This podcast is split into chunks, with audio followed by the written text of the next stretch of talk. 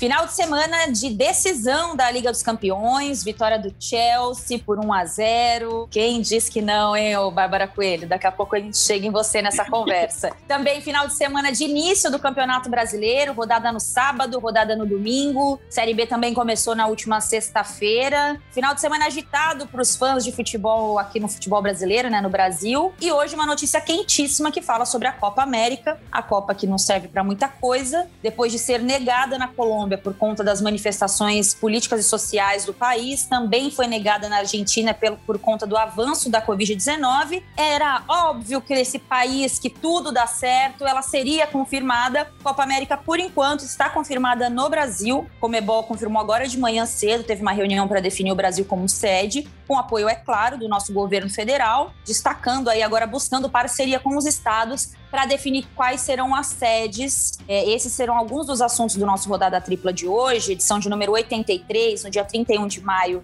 de 2021. Lembrando também que vamos falar sobre jogadores que não são tão valorizados aqui na nossa, no nosso jardim, brasileiros, mas que se destacam pela Europa e são muito mais valorizados por esses outros fãs de futebol em relação aqui ao nosso povo brasileiro. Eu sou Ana Thaís Matos, comigo hoje Amanda Kesterman, Bárbara Coelho, Raíra Rondon e temos uma estreante do final de semana. Minha grande amiga, parceira Natália Lara, estreou ontem no Grupo Globo, narrando no Premier jogo do Grêmio com o Ceará, do Ceará por 3 a 2 em cima do Grêmio. Participa hoje com a gente aqui também do nosso Rodada Tripla. Já vou pedindo desculpas logo falando sobre essa introdução meio caótica. É porque hoje o dia tá daquele jeito. Tudo bem, gente? Antes da gente falar com a nossa convidada, vamos estar com vocês como sempre. Bárbara, Amanda. Um beijo para vocês. E rolou uma tossidinha aqui quando você falou do Chelsea, mas eu esqueci, cara, que, que ah, o, poxa. O nosso vídeo não aparece pra galera do podcast, obviamente que é só áudio, então ninguém viu a minha cara para você. Mas você viu, você já viu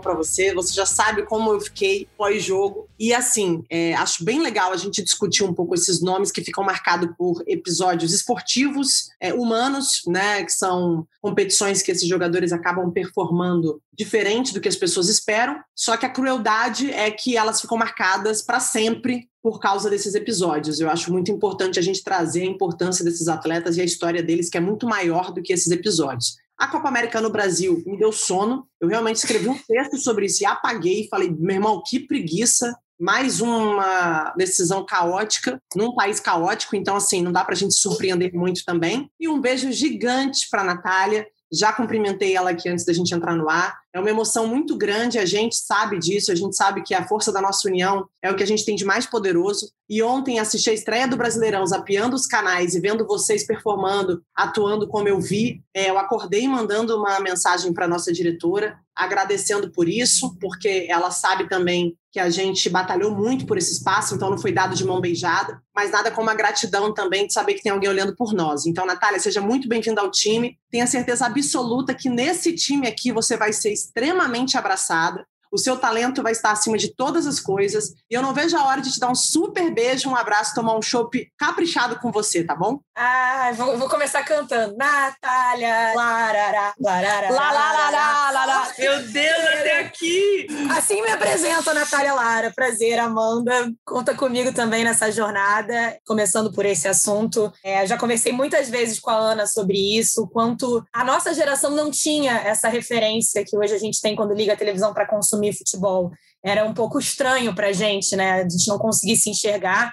Eu lembro muito na Copa de 2002, a Ana fala muito sobre isso, faz todo sentido para a minha geração quando a Fátima estava dentro do ônibus dos jogadores ali, uma mulher do lado da seleção campeã do mundo. Então, ter a referência vai com certeza fazer com que cada vez mais meninas consigam se enxergar fazendo o que a gente faz, o que vocês fazem tão bem e com tanto cuidado e carinho. E falando da Copa América, é... ai, gente, enfim, vou, vou começar falando, acho que a gente tem que tocar nesse assunto. A gente não vai criticar a Copa América acontecendo no Brasil porque a gente não tem direitos, porque a gente vai ouvir isso o tempo todo. Ai, queria ver se o grupo tal tivesse direitos, se você íamos criticar sim. É, eu acho que é, a gente tem que separar as duas coisas. Eu acho que divulgar o produto é uma coisa, né? Criticar o momento que essa Copa América a forma que essa Copa América está vindo parar aqui nos nossos estádios é muito importante você conseguir separar as duas coisas. Não é porque o grupo que a gente trabalha não transmite que a gente está criticando. Pode ter certeza que, se fosse o grupo que a gente trabalha que transmitisse, a gente ia criticar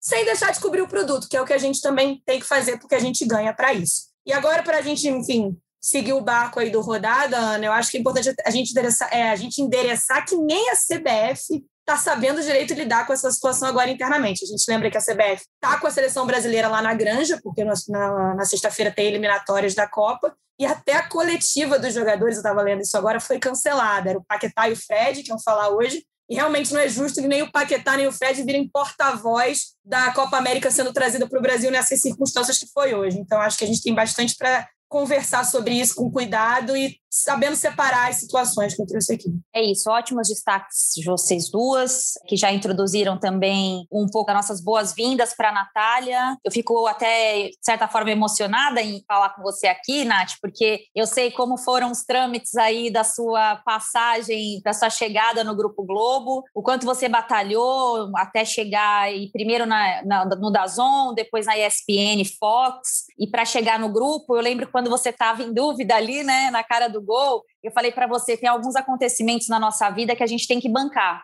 Você vai perder de um lado, mas você vai ganhar de outro, porque eu acho que essa, esse time que a gente está formando dentro do Grupo Globo, e eu falo isso sem corporativismo nenhum, é um grupo de transição. Eu acho que a gente está sendo responsável por formar coragem nos blocos de, das empresas de jornalismo esportivo no Brasil. Nós já tínhamos acontecimentos pontuais em outras emissoras, a própria Luciana Mariano, né, que pioneira na narração. Nós já tivemos tentativas de outras comentaristas em outras épocas também do futebol. Nós já temos apresentadoras na linha de frente. A nossa Olimpíada esse ano é uma Olimpíada com mulheres na linha de frente da cobertura do Grupo Globo e agora com esse passo tão importante e tão fundamental que é a chegada de mais uma narradora se junta a nossa Renata Silveira também, que é uma outra craque, também com Fernanda Colombo, nosso comentarista de arbitragem, já tínhamos a Nadine Bastos, que foi embora, junto também com a nossa Renata Mendonça, é como eu tenho falado aí recentemente, até 2019 eu era a única no grupo, né, no, na, na área de eventos, transmissão de futebol, hoje nós já somos cinco,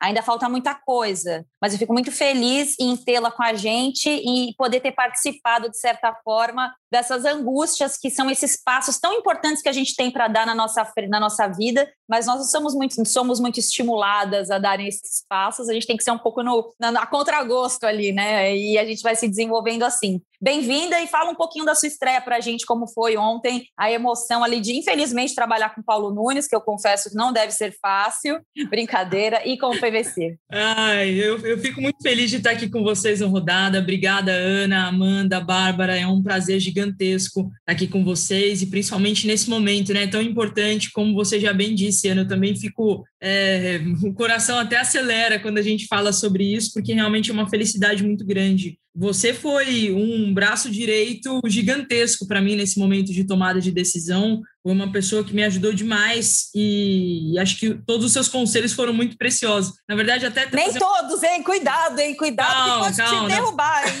Calma, não, não, não, calma, não. Os conselhos de. A gente falou sobre muita coisa, sobre apartamento, sobre mudança, sobre vida, sobre, enfim, foram muitos conselhos abertos. Mas, assim, trazendo até um pouco de coisa emotiva, eu lembro quando a gente se encontrou na premiação do Paulista Feminino uns dois anos atrás, e que a gente conversou por uns 5, 10 minutos, foi uma coisa muito rápida, e eu lembro que você se emocionou bastante ali falando comigo, e, e eu lembro de ter te falado, Ana, cara, não desiste, segue, segue, porque tudo isso que você faz é importante demais. E tá aí o resultado, né? Você não ter arredado o pé, você não ter dado um passo atrás, a gente vai se fortalecendo. Esse momento que a gente está vivendo agora é muito importante. Como a Bárbara falou, não vejo a hora de poder tomar um chopp, um vinho com vocês, fazer um open house. Mas enfim, vamos falar da minha estreia. foi, nossa, foi maravilhoso. Ontem eu tava, acordei assim, mega ansiosa. Na verdade, fui dormir ansiosa, tava muito ansiosa, acordei assim, putz, como é, como é que vai ser, né? Não sei, vou chegar lá, vou estar tá nervosa, não vou, vou gaguejar, não vou. Tava super bem preparada, estudei muito, né? Realmente me empenhei demais para fazer essa transmissão. É, sabia do peso da responsabilidade de uma primeira rodada de Brasileirão, justamente na estreia. E assim, eu lembro que faltava um minuto para eu entrar, para a câmera abrir para mim, né? Porque estava ali na vinheta já do Brasileirão. E aí, quando me falaram um minuto, eu falei, nossa, Uf, meu Deus, socorro. E aí, na mesma hora, me vem um outro pensamento e falou: não, cara, não, não tem por que isso, não tem por que ficar nervosa, não tem por que ficar ansiosa. É o momento de curtir isso, sabe? É, é, é o primeiro passo de uma nova etapa da vida e, e, e de um momento importantíssimo. Então, para mim é um, foi um sonho realizado, está sendo um sonho realizado. Então, cara, eu é, na hora que começou a transmissão eu estava feliz demais. Acho que era, acho que foi isso que deu para transparecer no momento. E aí, bom, né? Cinco gols já logo para começar o primeiro jogo, jogo bom. O time do Ceará, apesar de um time com meninos muito jovens, né? Todos reservas, visando aí esse confronto contra o Fortaleza agora na quarta-feira. Mas mesmo assim, um time que, que, que demonstrou muita garra, muita vontade de vencer. Estou muito feliz, fiquei muito feliz. Aí hoje a gente acorda com essa notícia da Copa América, né? Daí a gente já não fica mais tão feliz assim. Bom, alegria gente. dura pouco, alegria dura pouco. Alegria dura pouco. Nesse país. É isso. Para a gente começar falando um pouquinho sobre essa questão da Copa América, eu vou pegar duas informações aqui, deixa eu ver se eu não perdi. É, Marcel Riso, né, que faz a cobertura de CBF, bastidores de FIFA, Comebol para o UOL, está divulgando aqui algumas alguns estados que estão fugindo aí de sediar a Copa América, mas a verdade, para quem não sabe, imagino que muita gente já saiba, a Copa América aconteceria na Colômbia, foi cancelada por conta de manifestações políticas e sociais do país. A Argentina também depois se negou a aceitar, porque tem o avanço da Covid-19 e esse país maravilhoso que a gente vive aceitou. Ontem à noite, eu até estava comentando com o pessoal no Twitter como que o Brasil não tinha se oferecido ainda para receber a Copa América. E dito e feito, né? Menos de 24 horas depois, o Brasil não decepciona em decepcionar, né? E aí confirma essa Copa América. Vale a gente lembrar que a Copa América que aconteceu no ano passado, ela vai acontecer de novo esse ano, porque eles querem igualar a agenda da Eurocopa, né? Então, ter quadro de quatro em quatro anos, junto com a agenda da Eurocopa. Então, como é um torneio caça-níquel, né, para se ganhar dinheiro, muito mais por parte da Comebol do que qualquer outra coisa, eles resolveram fazer uma em cima da outra, e agora a gente vai ter mais uma Copa América com sede aqui no Brasil. A Amanda tocou num ponto importantíssimo, que é sobre as críticas que a gente tem recebido sobre criticar a, a Copa América no Brasil.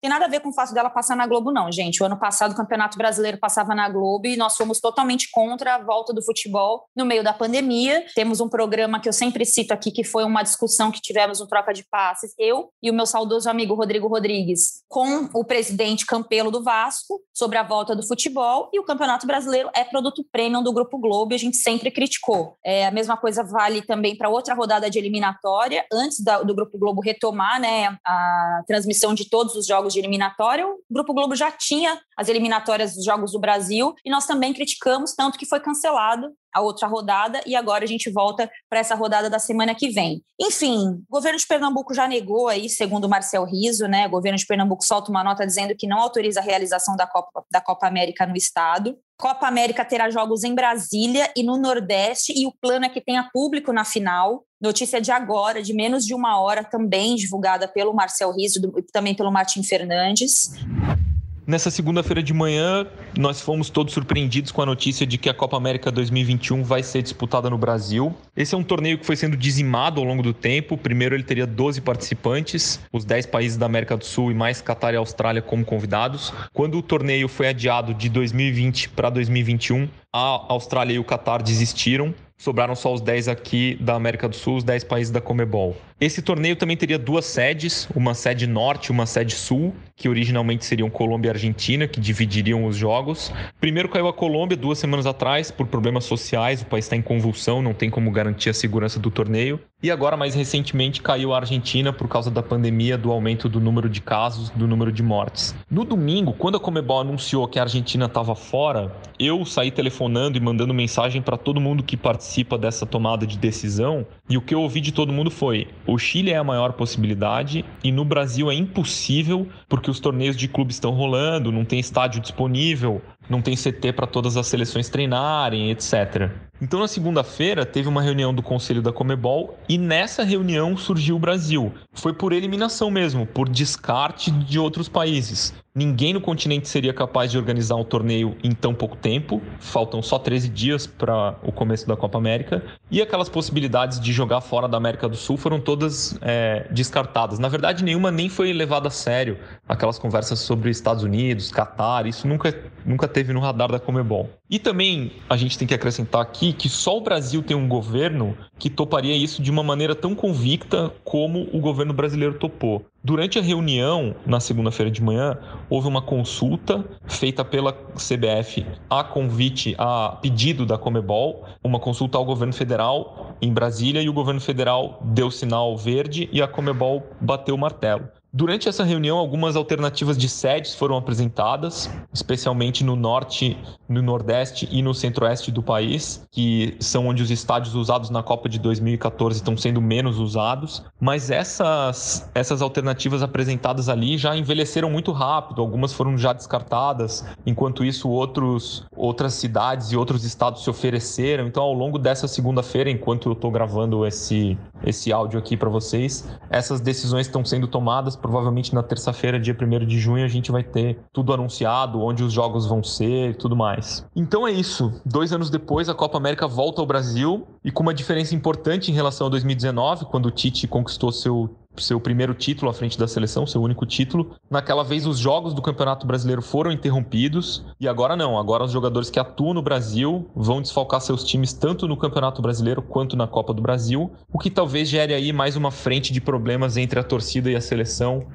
E vale a gente lembrar dois pontos, para quem fala também que a gente não fala da, da, da CBF. A CBF vive uma crise interna gigante. A gente tem uma ponta também que bate no Neymar, que é o desencontro dele com a Nike, também também que agita o bastidor da TV, né? Hoje, inclusive, conversando com algumas pessoas aí desse universo do marketing esportivo e também da, da patrocinadora, não está um clima muito fácil para trabalhar com futebol nesse momento. A gente tem uma Olimpíada pela frente, que também tem jogadores da principal na, na, Olimpíada, e o Neymar tinha uma grande expectativa dele disputar os Jogos Olímpicos. E tem a Copa América aí. O Bárbara Coelho, eu te dei uma gama de opções para você escolher o assunto que você quer discorrer nessa segunda-feira no Rodada Olha, vou te falar, quanta opção, eu tô até perdida aqui por onde eu começo. Vou começar pela preguiça mesmo da Copa América, porque o que me assusta nisso tudo, assim, e eu acho que a, a abertura da Amanda ela foi perfeita, né? Porque quando você entra no discurso da crítica ou do elogio por um simples interesse, você esvazia a discussão. Então, assim, vamos partir do princípio que a gente tem uma opinião porque a Globo não tem os direitos dessa competição, não tem nem por que a gente iniciar a conversa. Mas isso, para mim, é discussão de preguiçoso, de quem vai tudo para a teoria da conspiração e não quer conversar com a gente. Porque a Libertadores também não é nossa, e a gente fala da Libertadores tranquilamente, a gente fala em Twitter, a gente fala em rede social,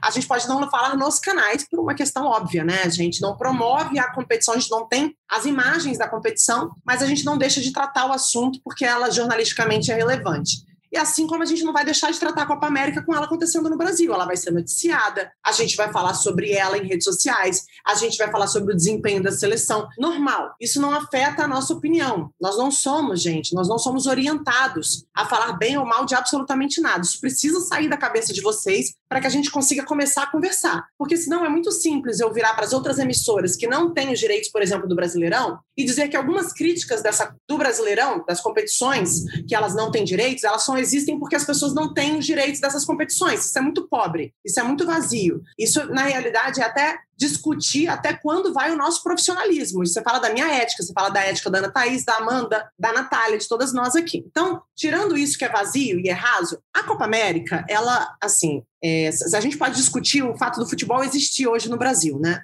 É, a gente já conversou com vários infectologistas, a gente já conversou com vários profissionais que cuidam disso, estudam para isso. E a gente sabe que os riscos são gigantes com o calendário acontecendo no Brasil da forma como acontece. E mesmo assim, ele continuou acontecendo, o futebol brasileiro. E aí, lá atrás, quando a gente achava que a pandemia ia durar três meses, o que, que a gente pensava? Vamos parar tudo, vamos esfriar isso aqui, vamos resolver esse problema e depois os campeonatos voltam. A pandemia não acabou, pelo contrário, piorou. Então, existe aí uma série de protocolos que a gente discute dia a dia sobre eles, Tá? Então a gente aceita o fato do futebol voltar a entender que existem atividades indiretas a ele que precisam sobreviver. O calendário dos clubes é muito difícil separar um ano do nosso calendário. Isso traria, traria um prejuízo muito grande. Então a gente passou a discutir de que maneira essa, essa competição, as competições poderiam acontecer que dentro de uma realidade muito difícil com alguma segurança, sabendo que essa não é uma, não existe segurança dentro de uma pandemia, tá? A Copa América,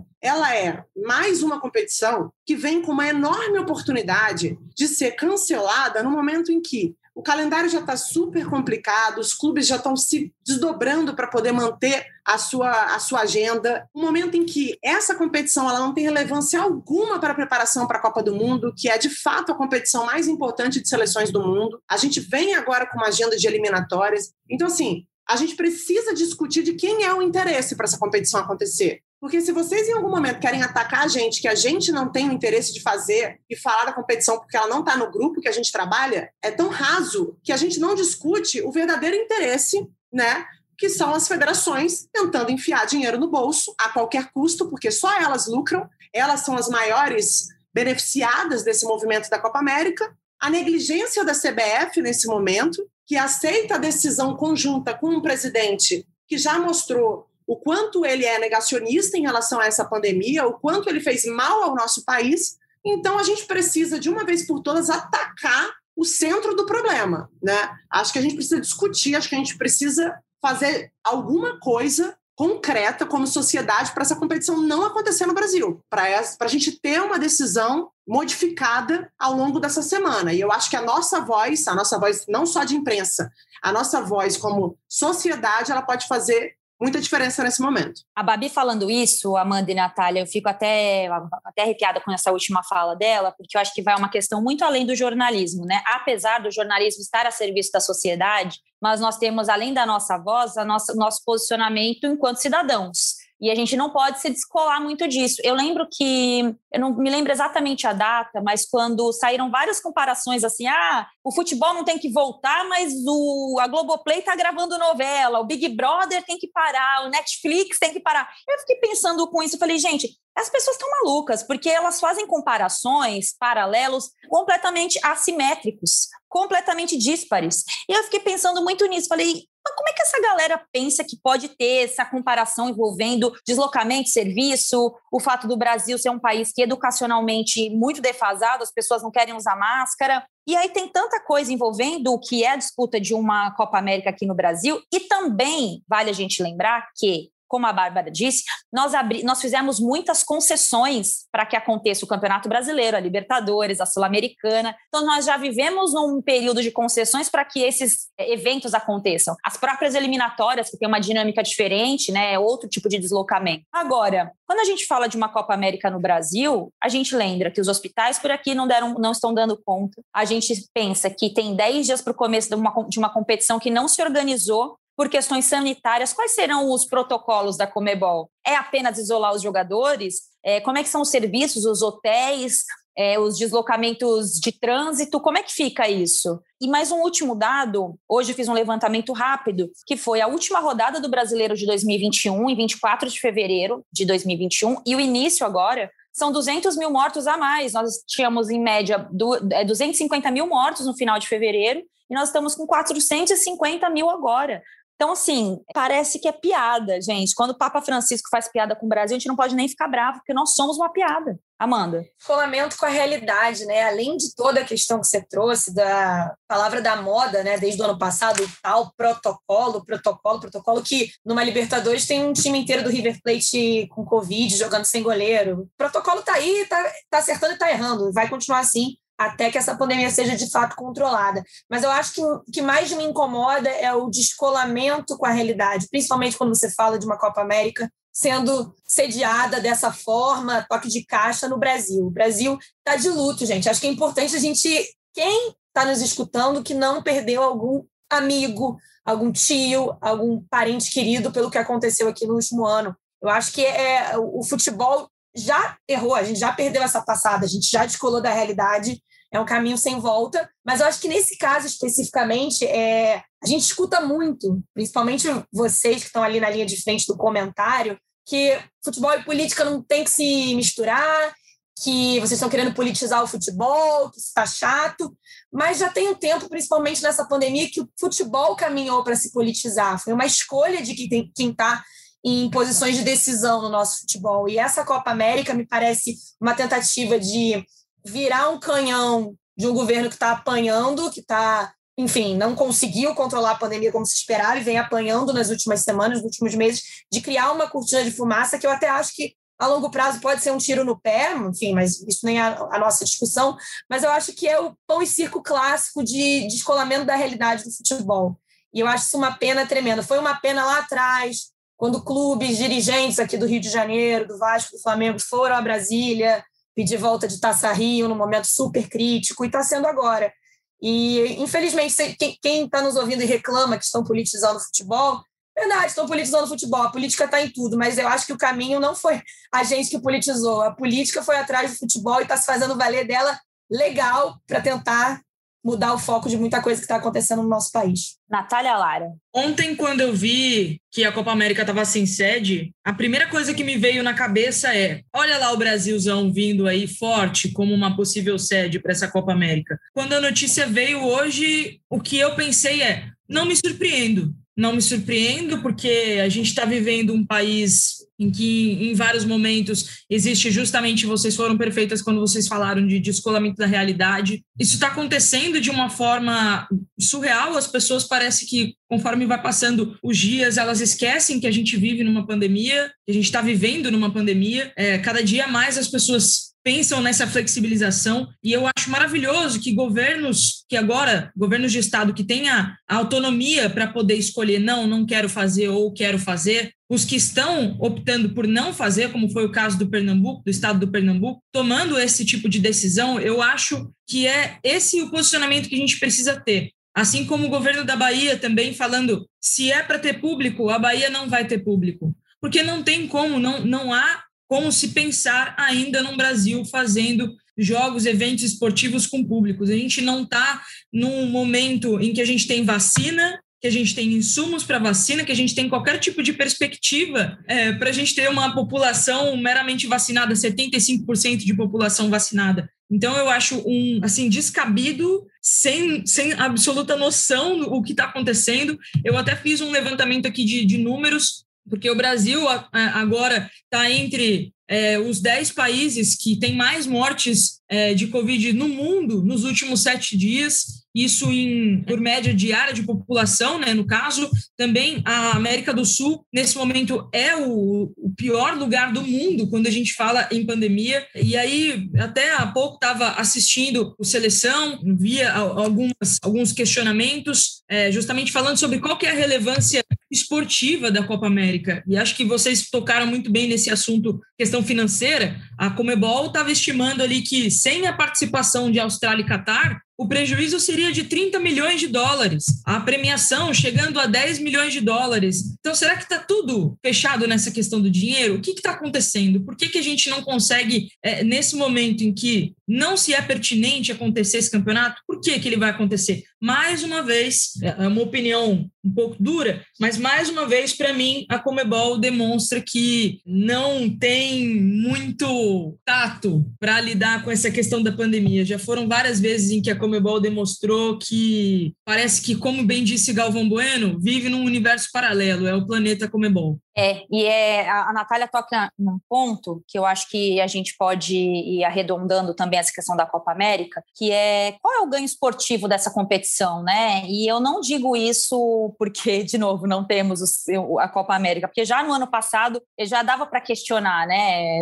Claro que é importante, uhum. o Brasil foi campeão jogando em casa, num ano que não tem Copa do, não tem Copa do Mundo, as eliminatórias, etc. No passado não, né? 2019. Claro que jornalisticamente é importante, para nós é um evento que conta muito, é bem significativo, mas no meio de uma pandemia em que a Europa minimizou, mudou as sedes da Eurocopa, por exemplo, se reorganizou para ter a final da Champions numa outra cidade, num outro país, é, fez uma bolha da Champions no ano passado. A gente segue assim, parece que é um plano, é um plano, né, gente? É um plano para a gente continuar morrendo. E aí, para vocês, Bárbara, Amanda, na carona do que disse a Natália, qual é o ganho esportivo da Copa América, na opinião de vocês, nesse momento? Nenhum, Nenhum. absolutamente. Pelo contrário, porque todo mundo no mundo vem de um caos de agenda. Mesmo, mesmo sendo uma possibilidade de título para o Messi, por exemplo, vamos levar para a questão do Esse campo. Esse era o meu tá? ponto, eu ia falar, falar da questão isso. do campo. Então, eu ia falar, podemos estender para o Neymar, porque não existia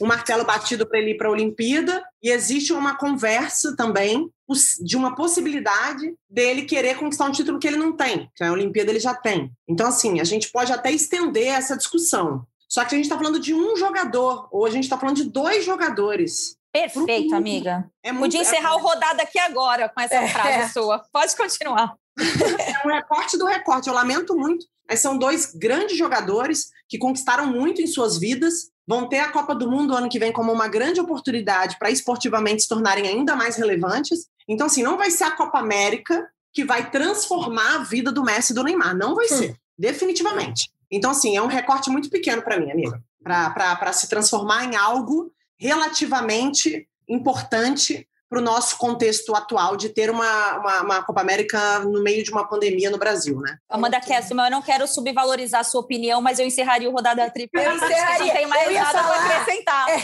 Tem mais nada então, para acrescentar, Posso não. acrescentar uma coisinha sobre esse assunto? Até porque o que ela falou foi aulas e palestras e TED Talks, então não preciso concluir mais sobre essa questão esportiva, mas para também deixar meu posicionamento final sobre o lance da Copa América, eu queria convidar o ouvinte do Rodada Tripla a ler o fantástico mundo de Alejandro Domingues no Twitter, dizendo que aí veio o torneio que fará vibrar o continente vale a pena ver as respostas do torcedor brasileiro ao torneio que fará vibrar o continente ao querido presidente da Comembol. Ô, Natália Lara, você viu as sugestões de. de... Aí que a gente tem que, a gente tem que esculachar também, né, gente? Você já viu as sugestões de mascote? Eu vi ah, vários. Vi. Cloroquino, é. Cloroquino. É, o Covidinho. Tem, que, tem jeito. Tá no inferno, não. abraço capeta, né? O cloro... Qual o nome do Covidinho? Covidinho, cloroquino. Cloroquito. Cloroquito. O cloroquito. cloroquito. Eu, eu acho maravilhosa a capacidade do brasileiro de quanto mais afundado ele tá, faz piada, né? É assim, é impressionante porque a criatividade é maravilhosa. Porque acho que, na verdade, é muito disso né, que faz a gente viver esse dia a dia com, tentando levar um pouco mais de leveza, porque senão a gente vai ficar muito maluco.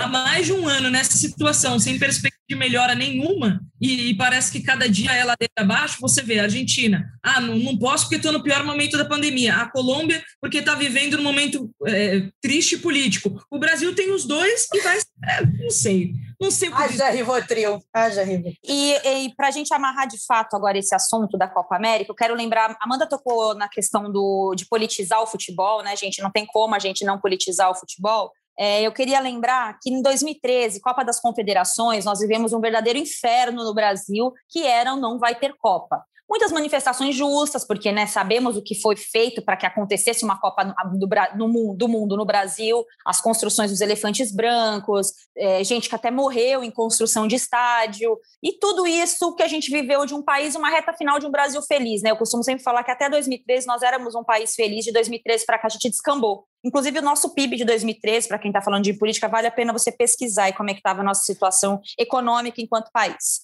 Porém, voltando para o futebol, nós vivemos em 2013 o não vai ter Copa. Nós vimos agora a Colômbia pressionando para que não acontecesse. Nós vimos em jogos de, de Libertadores a dificuldade de vários times chegarem na Colômbia, teve que mudar jogo para o Equador, porque estava tendo muita, muita manifestação. Bate bola rapidinho. É, Natália, você acha que pode acontecer esse movimento de não vai ter Copa América agora, em 2021? Eu acho que pode e deve acontecer. Manda Kestelman. Não vai ter Copa, parte 2. O inimigo agora é outro.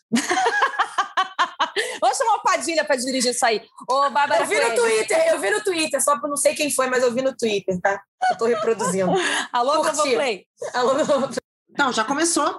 O governo de Pernambuco se posiciona contra a Copa América e veta jogos no estádio. Já começamos. Bora de é, eu, eu acho que vai ainda, eu acho que a gente não vai, não vai conseguir. Eu estou meio descrente que eu, eu, acho que vai permanecer e acho que vai ser uma imagem péssima para a Comebol, da nova Comebol, as manifestações que podem acontecer, se acontecer, gente, porque eu acho que a gente ainda não tem esse punch de criticar a Copa América nas ruas, muito por conta da pandemia e de da onde parte, né? Da onde parte muitas vezes manifestação, né? A gente sabe quem são que organizam essas manifestações. Último assunto para a gente envolver aqui para falar da Copa Copa América, vou pegar uma trade aqui do Marcel Riso, uma trade de ontem, ele fala sobre a questão da, da Copa América, que eu achei muito importante. Ele fala assim: ah, tem muita grana envolvida para cancelar a Copa América. A empresa que detém os direitos comercial sugeriu alguns dias os Estados Unidos. Com a situação política na Colômbia, a pandemia na América do Sul, a Comebol não quis, porque teria que ter o aval da CONCACAF e as entidades têm se estranhado. O Chile sempre foi a opção B da Comebol, até pela ideia maluca de ter torcida, ao menos na final. O problema, o Chile não dá isenção de impostos e lá também a pressão política por causa da Covid.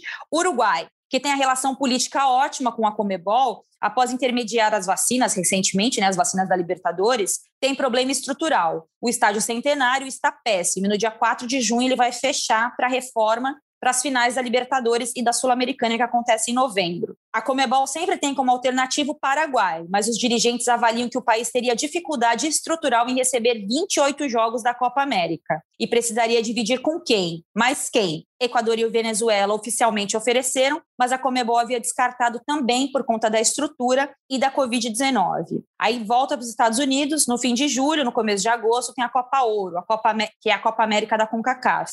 Para a Copa América acontecer nos Estados Unidos, seria preciso adiar algumas semanas e para o início bater com a Copa Ouro. Os Estados Unidos têm estrutura para receber 35 torneios simultâneos, mas a CONCACAF não topa. Isso foi antes do Brasil ser definido como sede, ou seja, ia sobrar para a gente mesmo. Tava na cara, tava na cara que ia sobrar para o Brasil. Conta com aquela pessoa que está no governo que vai apoiar esse tipo de coisa. Teremos a Copa América no Brasil nos próximos dias. Como? O rabo preso define muita coisa também. Esse exatamente, é exatamente. Vai saber o que, que, vai saber que, que o Brasil ganhou em troca disso, né? Exatamente. A gente nunca sabe. nunca sabe. E Ana, sabe o que, que eu achei engraçado? Um, um argumento que está sendo utilizado é: não, porque se a gente fizer as sedes separadas, não vai ter tanto problema. Como assim, gente? desenha para mim, Manaus, desenha para mim, amiga. Um em Brasília, um em Manaus e um Rio de Janeiro. Como assim? Mas e o deslocamento? E todos os professores que vão para lá? E as... Ai, gente, não, ai, não sei. Enfim, é, toca a vinheta para a gente mudar de assunto. Mentira que a gente nem tem vinheta, mas eu que sempre quis dizer isso, porque eu falava isso no rádio.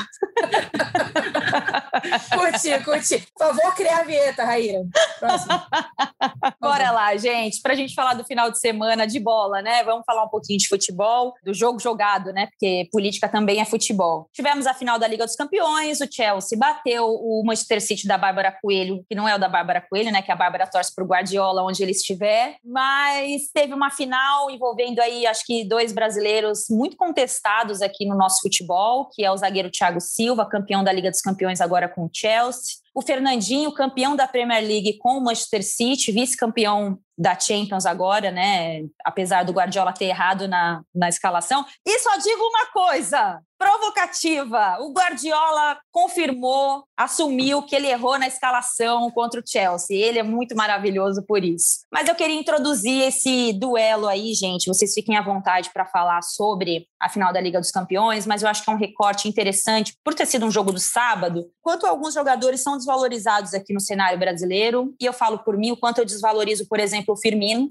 eu não acho que ele é tudo isso que se fala e eu sei que é um problema meu, isso é uma deficiência minha, não enxergá-lo com essa grandiosidade que se enxerga dele no Liverpool. Mas nós temos o Thiago Silva que foi muito questionado por um choro ali no momento de decisão do Brasil, como se homem não pudesse se emocionar, homem não pode chorar, ele tem que ser o machão, o bravo sempre, sendo o capitão da seleção brasileira. E nós temos o Fernandinho de outro lado, um cara muito questionado pelas duas últimas Copas do Brasil, né, do, do da seleção brasileira, 2014, o 7 a 1, 18 contra a Bélgica. E são dois vitoriosos, né? Porque eh, se confirmar como um jogador de futebol de alto nível e chegar numa decisão de Liga dos Campeões, né, não, não é pouca coisa, né, Bárbara Coelho? Alguma coisa parece que esses caras têm de especial, hein? E assim, quando a gente discute seleção, discute jogador em clube, vai sempre existir uma brecha aí. É, primeiro, a gente está falando de um esporte coletivo e eles precisam ser avaliados coletivamente. É muito difícil mesmo, até para gente que gosta, acompanha e tudo. Acaba que a atuação, alguns erros, algumas circunstâncias, elas são individuais, mas elas estão dentro de um contexto coletivo. Isso faz muita diferença.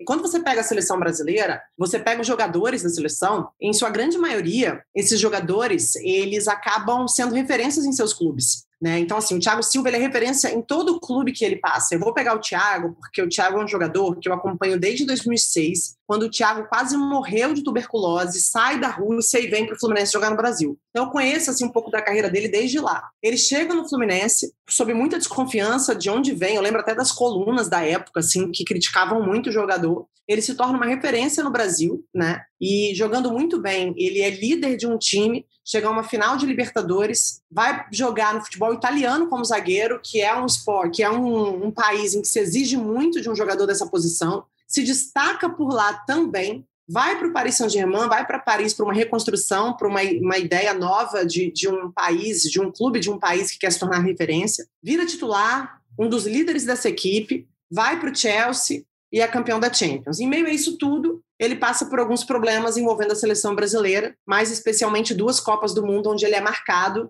por não ter entregado o que se esperava dele, porque ele é uma referência nesses clubes. Só que eu acho muito cruel quando você pega um jogador desse tamanho e desse know-how e, de toda essa dessa representatividade que ele tem no esporte e resumir a carreira dele a um evento esportivo ou a dois eventos esportivos que de fato são tiros curtos e que não resumem a carreira dele e que ele participa ali de um contexto em que ele tem um outro, uma outra característica, exige-se dele coisas que não exige, não acontecem no dia a dia, ele não tem tempo para simular aquilo. Obviamente, a gente não pode tirar a responsabilidade dele de alguns episódios. Acho sim que a, por exemplo, a do próprio Tiago, existem é, desempenhos dele que vão além e estão aquém do que ele poderia render. Mas isso não resume carre a carreira do Thiago e o tamanho que ele representa para o esporte mundial. Se você pegar qualquer seleção do mundo hoje, e se você colocar ali a seleção dos melhores da Europa, é muito provável que o Thiago apareça em muitas delas. Se você pegar a maior seleção de todos os tempos da Europa, ou da última década da Europa, pode ser que o Thiago esteja ali em, em algumas seleções, porque ele é muito importante dentro desse contexto. E a saída dele do Paris é muito questionado. O trabalho do Leonardo é muito questionado nesse sentido, né? Então, assim, eu acho que a gente precisa ter mais respeito pelas pessoas, pela carreira das pessoas e mais do que isso, mais informação, porque a gente vai muito na onda. A internet ela deu oportunidade de todo mundo falar e todo mundo falar o, o populismo. Então, assim, você entra no, na rede social de alguém que você gosta, aí ela fala uma bobagem, porque nem todo mundo acerta o tempo todo, e você eu se... acerto o tempo todo. Desculpa, eu também. Tá Nunca passo frio. Mas você simplesmente se apropria daquela opinião e você nem quer pensar sobre o que você está falando. Você sabe que eu usou muito isso aqui. Eu falo, cara, para e pensa, gente. Vamos parar e uhum. pensar no que a gente está falando um pouco. E eu acho que a carreira do Thiago passa um pouco por isso. Porque quando você vai um pouco mais a fundo, a pessoa não tem o que dizer, ela fica girando, sabe? Ah, mas ele chorou. Ah, mas ele sai, sai, cara. Sai do mais do mesmo. Fala sobre a carreira do Thiago que você não conhece. Então, acho que essas pessoas merecem respeito e dentro da bolha elas acabam sendo respeitadas, mas mereceriam, mereciam um, um reconhecimento maior. A gente, como analista de futebol no Brasil, não estou falando de imprensa, mas até também a imprensa, claro, mas a gente se apega muito nas chacotas, né? Eu lembro sempre do Dunga, da Copa de 90, né? A Era Dunga, ai, que era um volante brucutu e tal, não sei o quê. 94 ele volta, o Brasil é campeão e se ressignifica um pouco o que era a função do Dunga. A gente vive dessa chacota também, né? Mas na carona do que, disse a Bárbara, Natália, tem um, um, um fato que me chamou a atenção muito quando a gente estava falando sobre esse tema é, do, do Rodada, que foi uma frase do Fernandinho numa matéria que ele fez para nossa com a nossa Nádia Mawad. Ele fala assim: "No Brasil, eu sou conhecido por ter falhado em duas Copas do Mundo. Eu sou marcado por isso, mas a minha carreira não se resume a só isso. E o Fernandinho se fechou, ele já é um cara mais low profile, né? Ele não é tão midiático, ele é meio Rivaldo, né? Meio na dele, assim. E ele, para disputar a Copa América do ano passado, é interessante esse bastidor, que foi um colega meu, Gustavo Zupac, que cobriu a seleção brasileira durante os anos, me contou, que o Tite passou por um processo de convencimento para trazê-lo de volta para a seleção. É, após o fracasso da Copa de 2018. E aí a gente vê um cara campeão da Premier League, 12 jogador do Pep Guardiola, importantíssimo na, na, na disputa desse título, né? É tão difícil que foi para o City quando teve que se reinventar, chega numa final de Liga dos Campeões 10 anos depois. Mas como é que é para nós também, né? A nossa abordagem com um cara desse, né? A gente, infelizmente, a gente é muito a gente é meio esculachado. Estou usando muito essa palavra hoje, mas a gente é muito esculachado para avaliar um cara do tamanho do Fernandinho, não? É, eu acho que muitas vezes a gente se fecha muito em eventos, coisas marcantes e, e, justamente esquece todo o resto. É um cara, como você disse, tem um, uma importância dentro desse time. 36 anos, né? Tem o Fernandinho. Um cara que já conquistou tudo quanto é tipo de título, tanto aqui no Brasil quanto fora. Buscando seu estava buscando na Champions o seu trigésimo título, estava indo para mais uma final de Champions, é, num momento em que esse Manchester City tanto queria levantar esse caneco. E eu acho que o Fernandinho, assim como outros muitos jogadores, eu posso até citar o, o Davi Luiz, por exemplo, ele chegou a passar por isso também. Muita gente pegou um pouco de birra dele, por ele ter, justamente, assim como o Thiago Silva, ter chorado. É, então, certos tipos de eventos acabam marcando os atletas. Eu acho que isso não pode acontecer. Você chegou a, a, a citar o nome do Firmino, eu particularmente gosto muito dele. É, gosto muito dele como jogador, vejo uma importância tática nele também. E, e, o Firmino, até um tempo atrás, estava sendo muito contestado. Tipo, ah, o Firmino não faz gol, o Firmino não faz gol. É, mas aí, aí que entra a questão, né? O papel do, do cara tá só em fazer gol? O papel do cara tá só em ser um camisa 9, ser um, enfim, o que, o que, que é o papel do Firmino? Às vezes eu vejo ele mal utilizado na seleção. enfim, eu tenho algumas opiniões. Pode falar mal da seleção aqui, tá liberado, tá? A gente, a gente fala mal da ah. seleção aqui, tá liberado. Ah, então tá bom. É, eu particularmente acho que ele é mal utilizado na seleção, deveria ser utilizado de outras formas. A Bárbara também acha isso. Ah, então. E, que... Natália das Sim.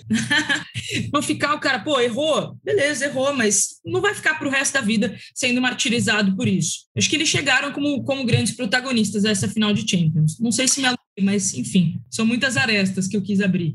Amanda, a gente tem outros casos também, o próprio Fred na Copa de 2014, que foi chamado como Cone, né? Ele está aí com certeza entre o top 10 dos nossos atacantes do, desse século, com certeza. É, o Gabriel Jesus, que é um jogador que tem tudo para ser para seguir esse questionamento, porque ele não é o titular com o Guardiola, porque ele não fez gol na última Copa. A galera só esquece a idade que tem o Gabriel Jesus, né? E eu acho que também passa muito por, por essa, essa necessidade que a gente tem de não valorizar muito o que é nosso, né? Para valorizar o que é nosso, nem o Ronaldo Fenômeno, porque até ele é questionado. É cultural, eu acho que a gente tem, às vezes, aqui no Rodada Triplo, nosso momento, nós da imprensa, como diz o Barreto, eu acho que isso é um momento que merece ser chamado de nós brasileiros. Porque a gente tem muita dificuldade em valorizar meio termo. O que é o meio termo quando a gente fala, por exemplo, de uma Copa do Mundo? Não ganhar, mas não sair eliminado no 7 a 1 Isso é um meio termo, né?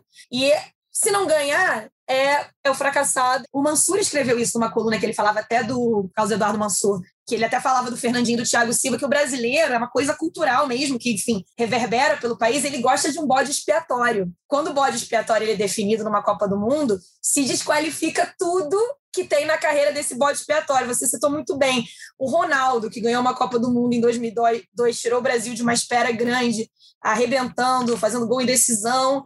É, em 2006 ele virou um pouco bode expiatório, junto com o Roberto Carlos e o Meião, aquela história toda, porque ele não se apresentou em forma e tudo mais. Então, a, a, eu acho que é uma coisa cultural nossa de querer gostar de apontar. Eu acho que o futebol brasileiro e a seleção todas as vezes que é eliminada de uma Copa do Mundo, independentemente da forma que é, ela já conhecia o termo da moda cancelamento, como até mesmo disse Mansur, bem antes da, dessa palavra estar tá na moda. A gente pega o, o alguém para ser responsável e cancela. O Fernandinho passou por isso é, na eliminação do Brasil para a Bélgica. Ele pegou, foi pego de bode expiatório. E o Thiago Silva acabou marcado pelo choro, né? pelo crime que ele cometeu de se emocionar e chorar abraçado com o treinador numa uma disputa de pênalti.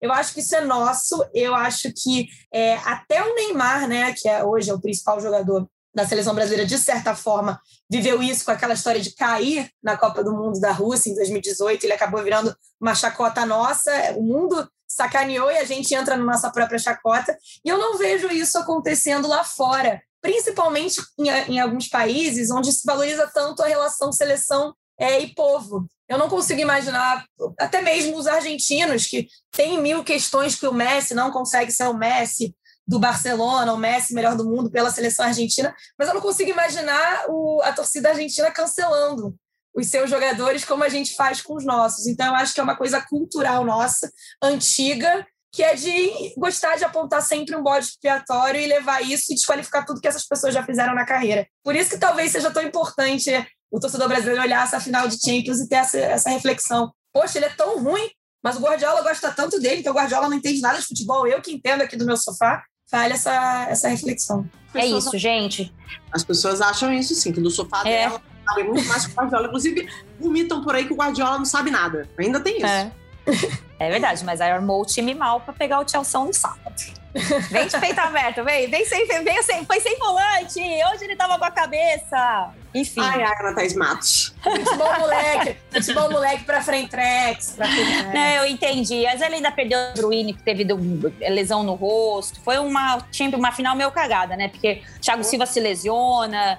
Foi uma coisa meio meio improvável. Bom, só queria te dar uma informação aí, Bárbara Coelho, que não é novidade ah. nenhuma, mas é que Agüero foi confirmado no Barcelona, então quer dizer que Messi vai continuar por lá, porque ele precisa de um amiguinho para jogar do lado dele. Sem amigo ele não consegue.